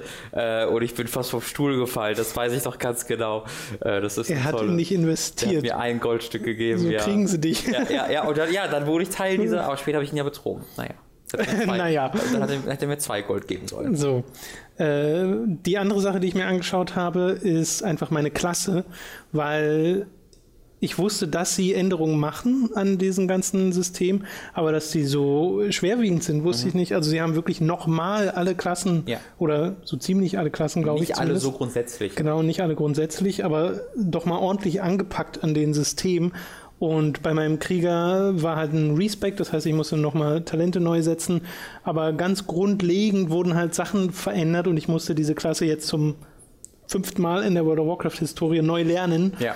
Äh, und, und bin damit auch noch nicht fertig. Also ich weiß immer noch nicht, wie man jetzt genau richtig spielt. Und ich spiele halt am liebsten einen Fury-Krieger. Und ich weiß, dass sie in einem ähm, Entwickler Tagebuch oder Interview oder sonst was mal gesagt haben, sie wollten die Klassen wieder näher an die Fantasie dahinter ranbringen. Wenn ich kurz reingrätsche, das kommt alles, also falls ihr da auch selbst nachlesen wollt, das ist auf der WoW-Seite, haben sie zu dem Patch, äh, quasi in Form der nicht wirkliche Patch-Notes, sondern sie haben zu jedem Charakter äh, ganz ausführlich geschrieben, was sich da verändert hat. Und da erwähnen sie das. Also bei jeder einzelnen Klasse wird dieses The Characters Fantasy oder The Classes Fantasy. Okay, ne, ich hatte irgendwas auf YouTube gesehen, weil ich habe okay. ja diesen WoW-Kanal abonniert okay, und gucke mir manchmal deren äh, Dev-Interview-Kram-Sachen da an. Ähm, und äh, das ist halt ganz interessant, weil ich das Gefühl habe, dass das beim Krieger, zumindest nach diesem ersten Anspielen gestern, äh, schon in eine gute Richtung geht. Mhm. Äh, denn wie gesagt, ich spiele Fury-Krieger, das heißt, der hat in jeder Hand eine große Axt äh, und haut damit einfach möglichst schnell seine Gegner zu Klump. Ja. Und äh, vor allem auch dadurch, dass sie Animation teilweise überarbeitet haben, wirkt das jetzt alles deutlich cooler. Also vor allem, was mich beeindruckt hat, ist die Wirbelwind-Animation. Und Wirbelwind ja. ist so eine Attacke, die gibt es schon ewig. Und normalerweise hat sich dein Charakter einmal im Kreis gedreht. Er hat sich äh, so komisch dabei gebückt auch. Ja, ja, er ist war so in die Knie gegangen und dann war er statisch in den Knien, hat Arme seine Arme ausgestreckt genau. und sich dann einfach also einfach äh, wie so ein Kreisel gedreht, ohne dass da irgendeine Bewegung stattfand. Ge genau, es sah, es sah ein bisschen komisch aus, ja. aber damals hat man das ja einfach akzeptiert. Ja. Und er hat halt diese eine Drehung gemacht und dann hat das Schaden gemacht an allen umgehenden Kreaturen mhm. einmal so.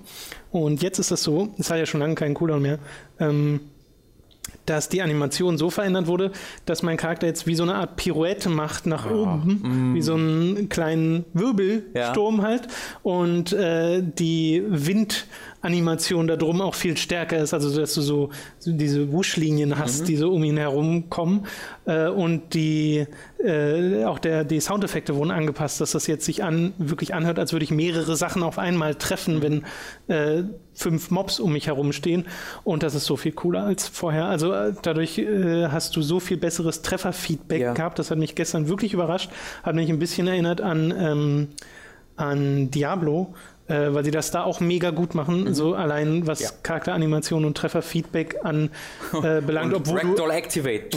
genau, obwohl du da auch nur Sachen anklickst. Ja. Und äh, so viel anders ist es ja bei World of Warcraft auch nicht. Also das hat mir schon Spaß gemacht und ansonsten haben sie nochmal das also gefühlt wieder Fähigkeiten weggenommen, andere überarbeitet und wirklich grundsätzliche Erkenntnisse aus der Vergangenheit kann ich jetzt nicht mehr anwenden, weil die Fähigkeiten dazu fehlen. Ja. Und äh, das finde ich sehr interessant. Bisher ist es ein positiver Ersteindruck. Natürlich nur auf der einen Klasse. Ich habe ja auch mhm. diverse andere Klassen, haben noch einen Magier und einen Jäger. Und der Jäger hat jetzt eine der richtige Nahkampf-Spec ja. äh, und sowas. Aber äh, diesen, diesen Grundsatz, das näher an die Fantasie da heranzubringen, finde ich durchaus sehr, sehr, sehr cool. Gerade dieses, diese veränderten, stark veränderten Animationen, da habe ich halt sehr, sehr positive Dinge von den Nahkämpfern gehört, weil sich die jetzt wirklich anders und besser anfühlen sollen. Da freue ich mich auch sehr, heute Abend da mal selbst reinzugucken. Ähm, beim Schurken ist es jetzt, also die haben ja nicht nur Sachen verändert, sie haben teilweise, also teilweise ja auch Sachen ersetzt. Es mhm. gibt jetzt zum Beispiel keinen Combat Rogue mehr. Es gab halt vorhin einen Combat Rogue, der halt gekämpft ja. hat hauptsächlich. Und der wurde jetzt halt ersetzt durch äh, den äh, Outlaw, genau. heißt der. Das ist mega cool, mit Pistolen Genau, der benutzt halt Pistolen mehr. Also der, der ist ein vorher der Combat Rogue war im Grunde halt einfach so ein Fury-Krieger, im Grunde. Natürlich hat er sich anders gespielt und sowas, aber von dem, was er, äh, von der Fantasy, die er eingenommen hat, war er jetzt nicht groß anders zu einem, zu einem, zu einem Fury-Krieg, oder würdest du mir widersprechen dabei? Äh, nö, es war halt wenig Rogue, es war Rogue ohne Stealth. Ja, genau, genau. Und mit, damit eben, dass der jetzt halt auch mit so einer Waffe schießt und äh, dass, dass man das Outlaw gibt dir direkt so ein Bild so ein eigenes hm. Bild, was nur diese Schurke einnehmen kann. Und genau das wollten sie ja eben machen, dass jeder eine eigene Fantasy repräsentiert, eine eigene Fantasierolle repräsentiert und die dann auch mit seinen Fähigkeiten, äh, ja, die in seinen Fähigkeiten deutlich wird. Ähm, da scheinen sie sehr, sehr großen Fokus nochmal reingesteckt ja. zu haben in dieser, in dieser, äh, in diesem Add-on. Also ich freue mich auch sehr darauf, da heute mal reinzugucken. Was mir gestern aber auch aufgefallen ist, dass ich die ganzen Story-Quests schon fertig hatte und mich dann gefragt, was meinen jetzt?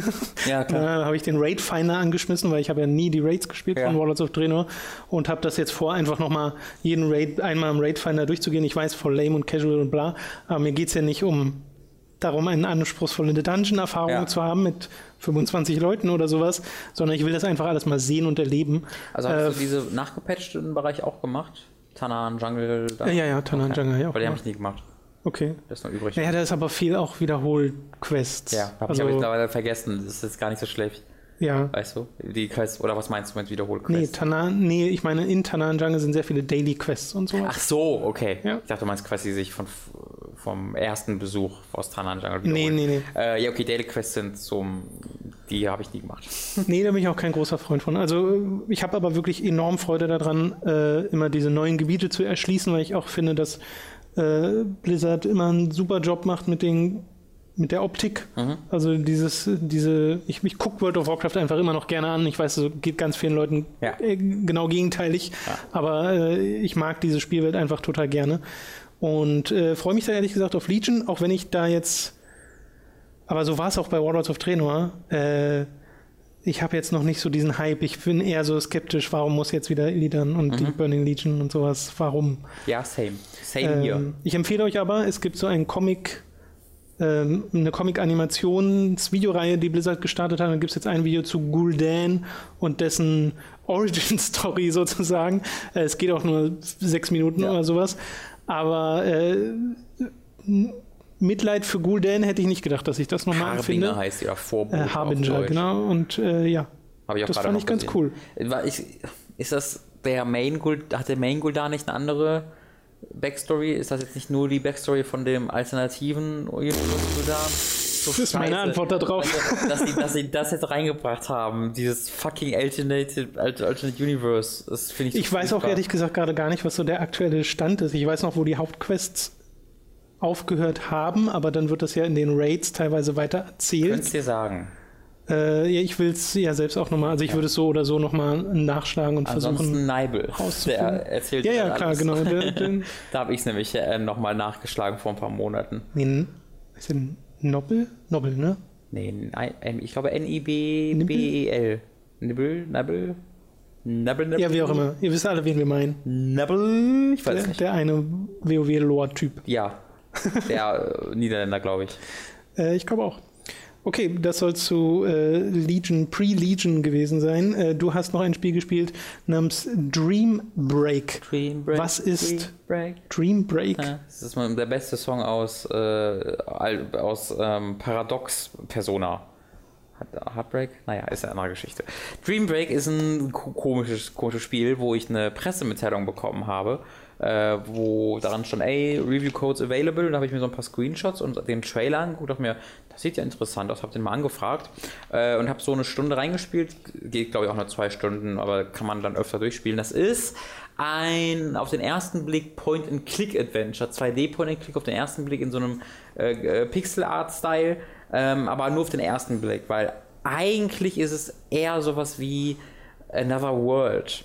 Weil du steuerst es zwar mit Klicks, aber das funktioniert in so einem Raster und du kannst auch springen und sowas. Das heißt, das ist ein bisschen schwierig zu erklären, aber du musst dir vorstellen, du klickst an einen gewissen Punkt äh, und der geht dann einfach auf dieses naja, das ist halt quasi so ein, so ein größeres Feld, was diesen Punkt umrahmt und das, dann geht er einfach zu diesem Punkt, der umrahmt wird. Also ein bisschen allgemeiner. Der geht nicht exakt dahin, wo du hinklickst, sondern einfach in dieser Kachel, wo du quasi draufklickst. Und wenn dann meinetwegen ein Loch im Boden ist, davor, wenn du einfach auf Weitergehen klickst, fällt das Loch runter. Das heißt, du musst dann mit dem Mauszeiger ein bisschen über das Loch äh, gehen und dann wird der Pfeil von einfach nur geh nach rechts, wird der Pfeil so gebogen. Und das heißt dann, dann wird, dann springst du. Also immer wenn du ein bisschen mit der Maus über den Boden fährst, dann verändert sich dieser Pfeil und dann springt der Charakter. Das heißt, dann kannst du da drüber springen. Klingt mega weird. Das ist halt, das ist halt eine direkte Steuerung, die nicht über die Tastatur passiert, sondern über die Maus. Ja. Aber ansonsten ist es einfach eine direkte Steuerung einfach. Du musst halt immer erst dahin klicken, wo du hingehen willst und dann musst du von da aus dann springen Okay. oder von dann da aus äh, nach oben gehen. Das ist halt alles kontextsensitiv. Äh, Und dann hat das ganz, ganz viele kleine Minispiele, dass du irgendwie mit einem äh, Hoverbike durch die Gegend fährst und dann steuerst du das Hoverbike mit deiner Maus halt, ob du nach oben oder nach unten fliegst. Du kannst, dann fliegst du irgendwo lang und musst währenddessen Polizisten drohen hacken und machst das halt, indem du so äh, auf die klickst und dann so Formen nachempfindest und wenn du diese Formen vernünftig nachzeichnest, werden die gehackt. Also da stecken so ganz, ganz viele unterschiedliche.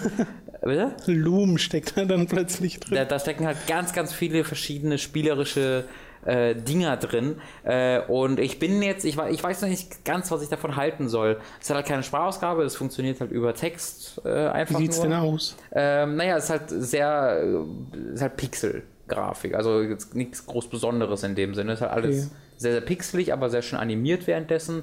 Ähm, aber, weiß nicht, Dropsy, erinnerst du dich noch an Dropsy, ja. das mit dem Clown? So in diesem Stil nur noch ein bisschen verpixelter. Äh, Okay. Es ist in, in, so einer, in so einer dystopischen Zukunft angesiedelt, wo die, ich glaube, Russland ist das, wo irgendwie, oder zumindest, zumindest eine Regierung, die an Russland erinnern soll, halt äh, so diktatorisch äh, herrscht und du bist ein Bar, ein, ein Bartender, der einfach, der versehentlich halt in so eine, in so einen, in so eine Assassination äh, involviert wird und dann gehst du halt in die Verschwörung mit rein, die gegen die Regierung agiert und äh, findest die Rebellengruppe und so weiter und so fort. Also ist ein relativ relativ klassische Geschichte bis hierhin, hat einen wunderbaren Soundtrack, wirklich einen ganz, ganz, ganz, ganz tollen Soundtrack, wie gefühlt jedes dieser äh, Indie-Spiele heutzutage hat. Aber das ist, ist mir dann doch mal wirklich besonders aufgefallen. Ähm, aber ich wollte zumindest mal erwähnt haben, es ist ich weiß nicht, ob ich es wirklich grundsätzlich einfach empfehlen kann, weil die, die Steuerung ist echt clunky. Äh, du musst halt wirklich, okay, wenn du, wenn du irgendwo hochklettern willst, oder meinetwegen ist ja eine 2D-Welt. So kann, das ist, glaube ich, ein ganz gutes Beispiel. Das heißt, wenn du ein mehrstöckiges Gebäude hast, wo du eine Treppe nach oben gehen kannst, dann wird das dargestellt, indem die Treppe quasi in den Bildschirm reingeht nach oben. Und du kannst da nicht einfach auf den oberen Bereich klicken und dann rennt er automatisch die Treppe hoch und rennt dahin, wo du hinklickerst, sondern du musst erst vor die Treppe laufen, also du musst vor die Treppe klicken, dann mit dem Mauszeiger über die Treppe gehen, dann geht der Mauszeiger nach oben, dann klickst du und dann geht er die Treppe nach oben und dann kannst du nach links oder rechts gehen, wo auf der oberen Ebene. Also es funktioniert halt so, als ob du es mit den, äh, mit den Pfeiltasten machen würdest, wo du ja auch erst zur Treppe laufen musst, Ja, dann nach ja. oben laufen musst, dann nach links laufen musst, aber es geht über die Maus. Klingt ehrlich gesagt ein bisschen wie ein Touchscreen-Spiel. Also das ist es nicht. Aber du weißt, was ich meine. Nee. Nicht? Weil da könntest du, warum, warum, warum könntest du bei einem Touchscreen-Ziel nicht einfach sagen, wo du hinrennen willst und er rennt automatisch dahin? Ja, weiß ich auch nicht, warum muss das mit der Maus machen? Ja, da, genau, weil normalerweise ist es halt, ja. ja, da, da, da, das, da würde eigentlich Sinn ergeben.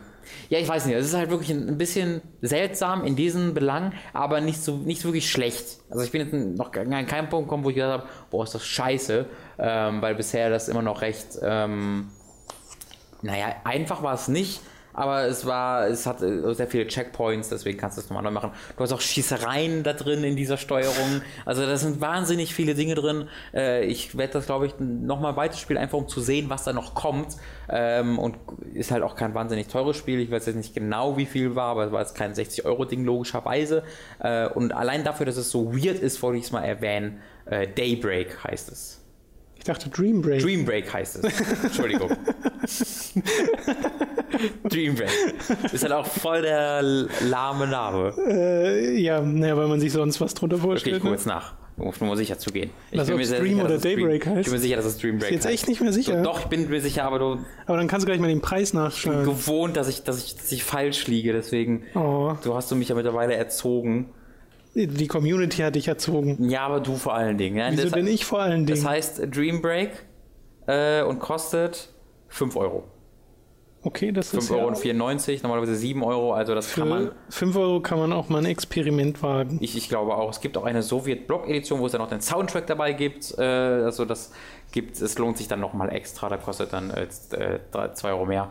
Ähm, ja, möchte ich euch mal empfehlen. Okay, lass uns über einen Film reden, Robin. Nämlich uns über einen Film reden. über Star Trek Beyond. Da waren wir in einer Presse. Presseverführung, genau.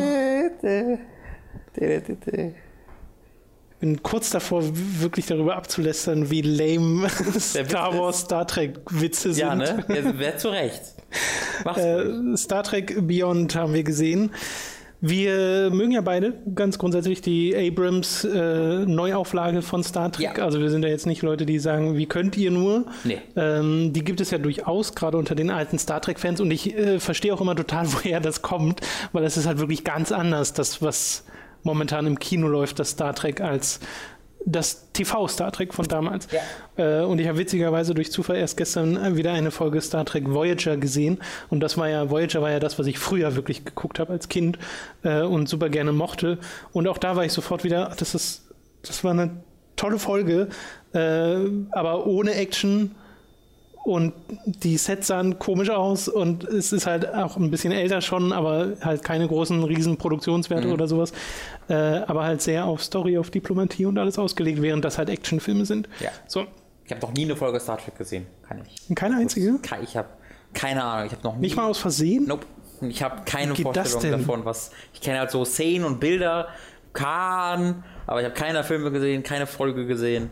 Tatsächlich. Das ist mir alles absolut hundertprozentig fremd. Das ist mega interessant. Aber dann äh, ist. Äh, also ich glaube, äh, das gibt es gar nicht so selten, gerade unter Jüngeren, also auch Leute, die noch jünger sind ja. als du, äh, die jetzt in die Star Trek Kinofilme gehen und nur diese Star Trek kennen, mhm. äh, was natürlich dann die älteren Fans umso mehr ärgern dürfte. Ja. Aber es kommt ja jetzt eine Serie, hoffentlich geht die dann in diese äh, etwas diplomatischere okay, es geht wirklich um ein Raumschiff, das das Weltall nach und nach friedlich erkundet ja. äh, in diese Kerbe. Star Trek Discovery, falls ihr davon noch nicht gehört Genau, Star Trek Discovery. Äh, kommen wir aber zu Star Trek Beyond, ein Film, bei dem ich persönlich gar keine großen Erwartungen dran hatte. Ich fand Into Darkness äh, ganz cool. Fand, der hat aber mit jedem, also ich habe den glaube ich zweimal insgesamt gesehen und beim zweiten Mal fand ich schon nicht mehr so toll wie beim ersten Mal. Mhm. Ähm, ich weiß nicht, wie es jetzt wäre, wenn ich ihn ein drittes Mal gucken würde, aber ich finde ihn immer noch gut ja. und habe immer noch Spaß dran. Und den größten Spaß hatte ich bisher bei den Star Trek-Filmen immer am Cast mhm. und an, der, an den Charakteren und wie sie miteinander interagieren, mehr als an den Hauptstories. Also vor allem im ersten Star Trek ist einfach die, der Bösewicht ist bla, die ganze Hauptstory finde ich sehr bla, aber die Star Trek Crew war mir halt sympathisch. Ja. Äh, und so geht es mir jetzt auch bei äh, Beyond im Endeffekt, wo ich auch da wieder sehr viel Spaß dran hatte, vor allem weil ich das Gefühl habe, dass sie in dem neuen Film äh, ein paar Paarungen zusammenbringen, die nicht so üblich sind, mhm. wo dann Spock mit, ähm, mit Bones. Bones, genau, äh, einen großen Teil der Screentime verbringt äh, und deren Gespräche halt sehr unterhaltsam sind, weil du den äh, logischen Vulkanier hast und den Sarkasmus-Doktor und äh, das passt einfach sehr gut. Sie führen, finde ich, einen sehr coolen neuen Charakter ein. Ja super cooler. Jayla. Genau. Es ist wirklich, dass wir werden jetzt für uns immer wieder aufkommen, so, boah, ist die cool. Und die wird man wahrscheinlich auch in Zukunft noch zu sehen man bekommen. kann es nur hoffen. Und äh, ich muss aber sagen, beim, also der Film hat wenig bleibenden Eindruck hinterlassen, mhm. sodass ich dir jetzt kaum noch wirklich was Emotionales erzählen könnte. Es gibt eine Szene, die ist mega cool, wo wir beide gesagt haben, die werden Star Trek-Fans so hassen. Ja. Aber äh, wir fanden die halt total, also, total toll. Wir haben auch mehrere laut gelacht in dem Kino. Ja, äh, äh, weil das war wirklich so, so weird und ein bisschen dämlich. Nicht nur ein bisschen. Da hat man, das hat einfach, aber da hat man auch gemerkt, dass Simon Peck das gewusst hat, als er das geschrieben hat. Und einfach so, ja, fickt euch doch. Ja. Und das hat einfach sehr viel Spaß gemacht. Genau, also das muss man dem Film lassen. Ich finde auch, er hat äh, Spaß gemacht ja. insgesamt. Ähm, aber ist jetzt, wie gesagt, nichts, was bei mir irgendwie lange bleiben wird. Nee, er, hat, er hat halt keinen besonderen Twist, kein, also nichts jetzt, was irgendwie über einen Abenteuerfilm hinausgehen will, was ja bei Star Trek Into Darkness zum Beispiel der Fall war. Das hat bei viel, laut der Meinung von vielen Leuten halt nicht geklappt, aber da hatten sie ja diesen, den will ich euch jetzt nicht spoilern, aber es hatte halt etwas Besonderes, was es versucht hat ähm, und eine Star Trek 1 war halt der erste Teil äh, und war dann für sich aus deswegen schon besonders und hat dann ja auch mit seinem Time, mit seinem Timeline-Kram so einiges Besonderes gemacht. Während jetzt Star Trek Beyond auch schon in den Trailern so wusste ich nicht so ganz, okay, was ist jetzt wo, also was ist jetzt das Thema dieses Films? Weißt du, was ist jetzt hm. die große Frage? Was ist der Twist? Und das gab es einfach nicht. Und das gibt es im Film dann auch nicht so wirklich. Die haben halt eine Mission und dann äh, crashlanden sie auf einem Planeten und dann müssen sie von dem Planeten entkommen. Das, das ist es halt so ein bisschen. Da, da hat es dann eine Geschichte mit einem Bösewicht und das passiert alles und dann ist es am Ende vorbei und da ist dann auch, hat sich auch nicht so wahnsinnig viel verändert dann am Ende des Films. Es fühlt sich halt wirklich an wie eine Folge in der Serie. Jetzt nicht davon, dass es nicht gekämpft wird, aber einfach von dem von der Art, wie es präsentiert wird in seiner Konsequenzlosigkeit irgendwie. Weißt du, was ich meine? Es ist jetzt nicht so ein riesiges Event, auf das du jahrelang wartest, sondern es ist einfach ein Abenteuer dieser Crew. Und ich finde mhm. halt, dass das diese Serie eigentlich ganz gut getan hat und ähm, dass das insgesamt mir ganz gut hat, so einen Film zu gucken, weil ja gefühlt jeder Blockbuster heutzutage ein Event ist. Ja, und da wird da, dieser Charakter wird da sterben und das wird sich da alles verändern. Ja, jeder Marvel-Film ist ja irgendwie irgendein alles veränderndes Event. Und dieser Film sagt einfach, nö, ich bin jetzt einfach nur ein Abenteuerfilm und ich mache jetzt Spaß und am Ende bin ich vorbei und dann kannst du auch wieder vergessen, was hier passiert ist. Ähm, und das meine ich wirklich nicht negativ. Weil ich glaube, das äh, kann, das ist durchaus ein vernünftiges Ziel für einen Film und dass dieser Film ganz gut erreicht.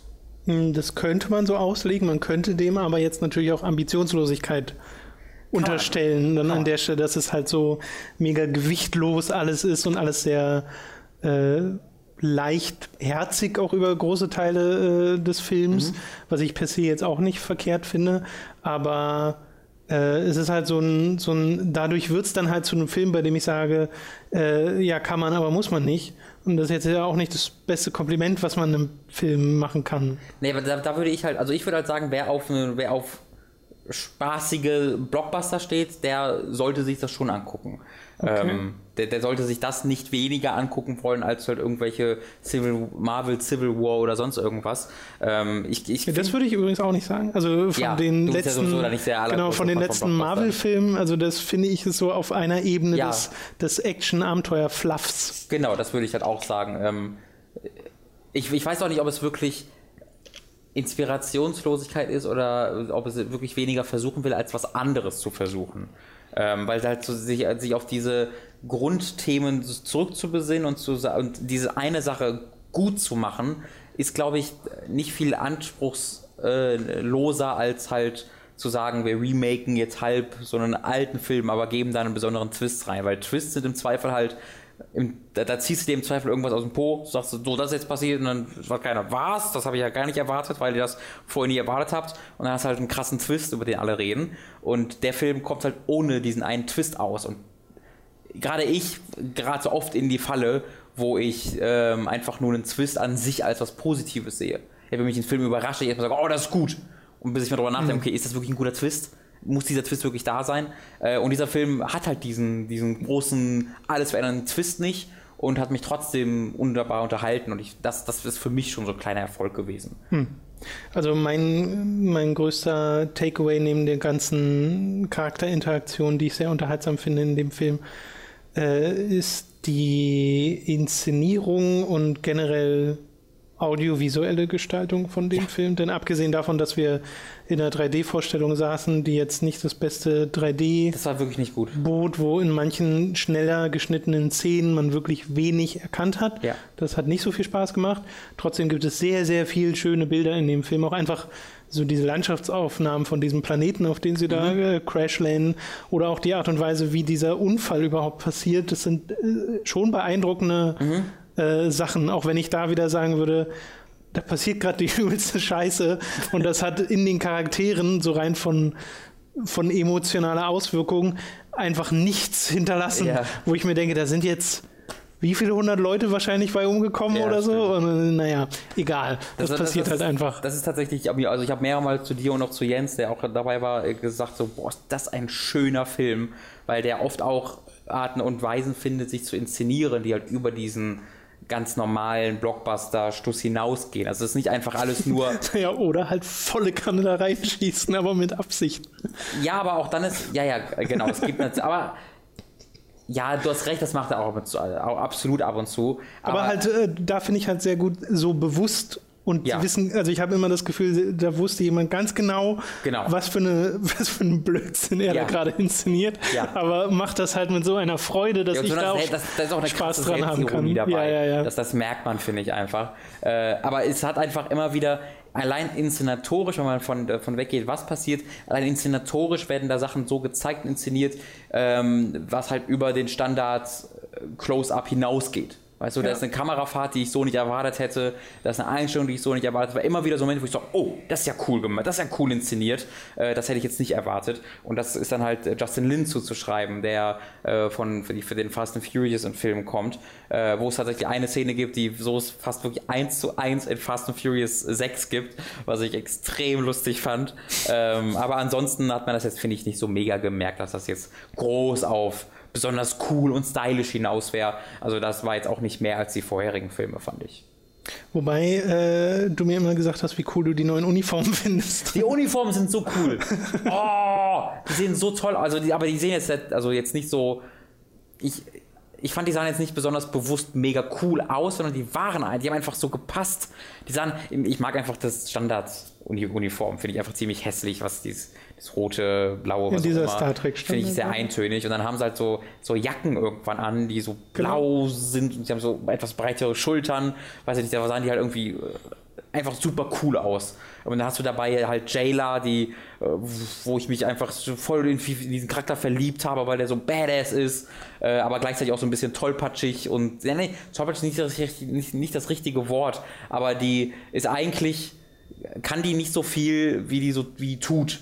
Also die kann, die ist schon sehr, sehr cool und tut sehr, sehr cool, aber gerät auch immer mal wieder in Probleme und äh, ich habe so das Gefühl, dass ich diesen Charakter besser kennengelernt habe, als wenn der Film wirklich erzählt hat. Also du bekommst sehr wenig über, über Jayla mhm. erzählt, aber ich habe das Gefühl, ich kenne den Charakter einfach über die Bewegungen, über die ja. Art und Weisen, wie sie sich, wie sie kämpft und sowas. Und das ist, finde ich, ein echter Erfolg für so einen Actionfilm, so einen Nebenbei-Charakter, dass man für den ein Gefühl bekommt. Da hoffe ich dann tatsächlich auch, wie du auch, dass wir mehr von dir sehen. Genau. Star Trek 4 ist schon bestätigt. Da gibt es dann äh, auch Chris Hemsworth. Chris, Chris Hemsworth ist dabei, der im ersten Teil in einem Flashback den Vater von Chris Pine Und von wir haben beide äh, genau, wir haben beide rumgespaßt, wie cool es wäre, wenn in einem der nächsten Filme James McAvoy irgendwie so mhm. leicht angeteased wird als künftiger äh, Captain Picard allein aufgrund der Tatsache, dass er neulich eine Glatze hatte in X-Men ja, Apocalypse. Das war der erste Grund. Und weil es auch der dann ein Schauspieler wäre, der sowohl Picard ja. als auch Charles Xavier spielt, wie ja. das Patrick Stewart auch getan hat. Also das wäre ganz cool, wenn es nicht gleichzeitig bedeuten würde, dass ich die alte Crew verlieren würde, was ich nicht will, weil die cool ist ja, ich nicht verlieren. Äh, äh, aber das ist, also da gibt es wieder komisches Timeline-Gespinne im vierten Teil. Das ist dann auch äh, von den Leuten dann geschrieben, die ursprünglich Star Trek 3 geschrieben haben. Also dieser dritte Teil war ja schon in Arbeit eine ganze Zeit und da wurde schon ein, ein Drehbuch für geschrieben und das wurde dann wieder komplett über Bord geworfen und dann hat Simon Peck halt äh, mit Duck den Nachnamen habe ich vergessen, mit einem Duck irgendwas, hat er halt dann nochmal komplett von neu angefangen und dann dieses Skript geschrieben. Und äh, ich, ich glaube halt dieses, es gibt so ein, zwei Mal so Szenen, wo Kirk ein bisschen äh, seinem Vater hinterher trauert oder nicht so seinen seinen Platz in der Welt nicht so ganz findet. Wenn man ein überbordendes Thema benennen will, ist es wohl das, obwohl es auch sehr subtil ist. Äh, und ich glaube, das ist so ein bisschen das Überbleibsel noch von dem ersten Skript, weil der vierte Teil halt auch wieder genau darum geht, um die Vater-Sohn-Beziehung. Mhm. Ja, ähm, da, da, da, bin ich dann nochmal gespannt, ob das dann auch so gut funktioniert wie jetzt hier. Äh, das leichtherzige, leichtfüßige wird da sicherlich verloren gehen, wenn dann direkt so ein Thema angesprochen wird, wie diese Vaterliebe, Vater-Sohn. Muss nicht zwingend sein, weil ja Chris, Chris ach mein Gott, ist ja wirklich so ein Name. Ist, ist Chris einfach, ne? Hemsworth ja.